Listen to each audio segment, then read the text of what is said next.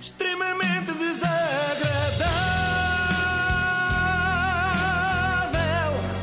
É mais forte do que eu. Este fim de semana têm lugar as eleições que mais mobilizam os portugueses, eleições em clubes de futebol.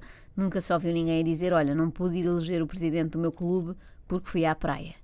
Já se for um presidente da República, a conversa é outra. Bom, o Sporting vai a votos amanhã e eu acho que aqui eh, não temos de respeitar período nenhum de reflexão, até porque não há o perigo de eu influenciar ninguém, não é? Nenhum adepto sportinguista vai dar ouvidos a isto. E achas que houve reflexão? Tem havido pouca, mas talvez ainda dê tempo até amanhã.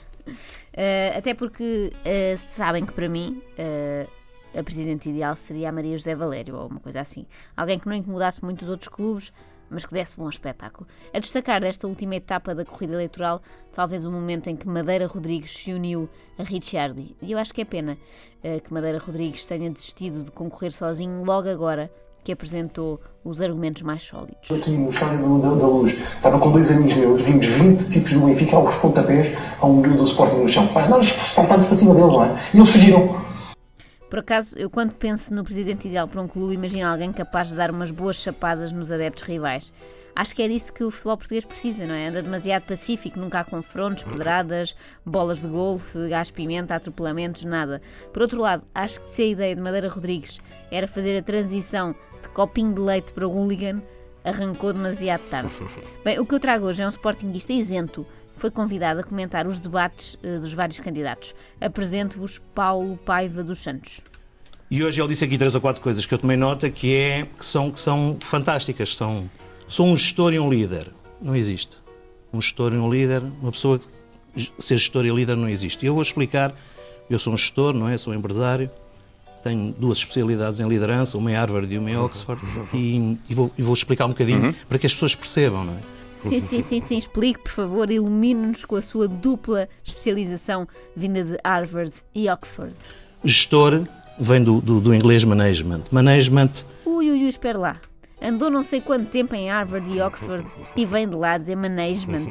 Não esteve atento às aulas. Eu até fui buscar uma especialista, esta em línguas, para nos elucidar. How to pronounce this? Management. Management. Bom, mas calma que o senhor sabe mais idiomas. Management vem do italiano managiare, que é pôr a mão na massa, executar tarefas, ok?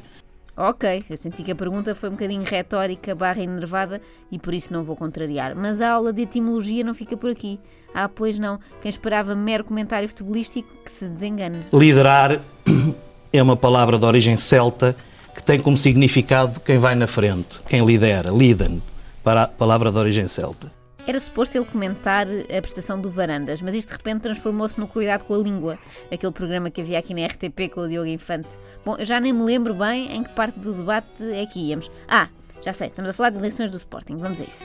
Que é uma condição inata. As pessoas não se treinam para ser líderes. Quer dizer, tanta preocupação com as palavras e a origem, não sei o quê, e depois, em vez de pessoas, diz as pessoas.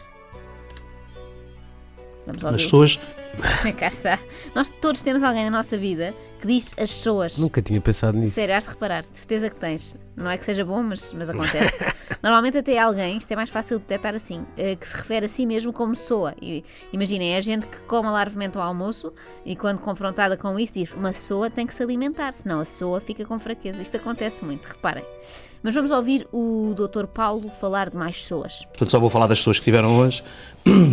O Rui Pego é uma pessoa que tem eh, paulatinamente Rego, vindo a Rego, mostrar Rego. capacidades Rui e tem. Rego. Hum? Rui Rego. Rui Rego, perdão. Tanto faz, também ele está ali por falar de palavras, não se vai aprender agora com esses detalhes dos nomes dos candidatos. Eu, por menos, estava a ver que o Rui P tinha abandonado aqui a direção da Antena 1 sem avisar. E o João Benedito tem vindo a falar nisso várias vezes e ele, e ele tem cultura desportiva de vitória, como tem o Ricardo Andorim, enfim, jogou handball, eu também joguei no Sporting e, Este senhor tem grande tendência a falar sobre ele, não é? Sobre a sua vida. É que, sem termos perguntado nada, reparem, nestes poucos segundos já nos contou que fez dois cursos em Inglaterra e agora que jogou handball no Sporting. E ao Canadá? Será que já foi? Isso é que eu gostava de saber. Eu uma vez fui ver um jogo de E hockey aí não entramos campo ao novamente Canadá. na questão que eles dos não batem incidentes de palmas? Alcochete. No Canadá, veem hockey em gelo e não batem palmas, fazem uá, quando é gol. E eu fiquei assim, para a olhar. Oh. Nós somos um bocadinho os canadianos do futebol. Eu, quando ouço o doutor. A reação é mesmo essa, Luís.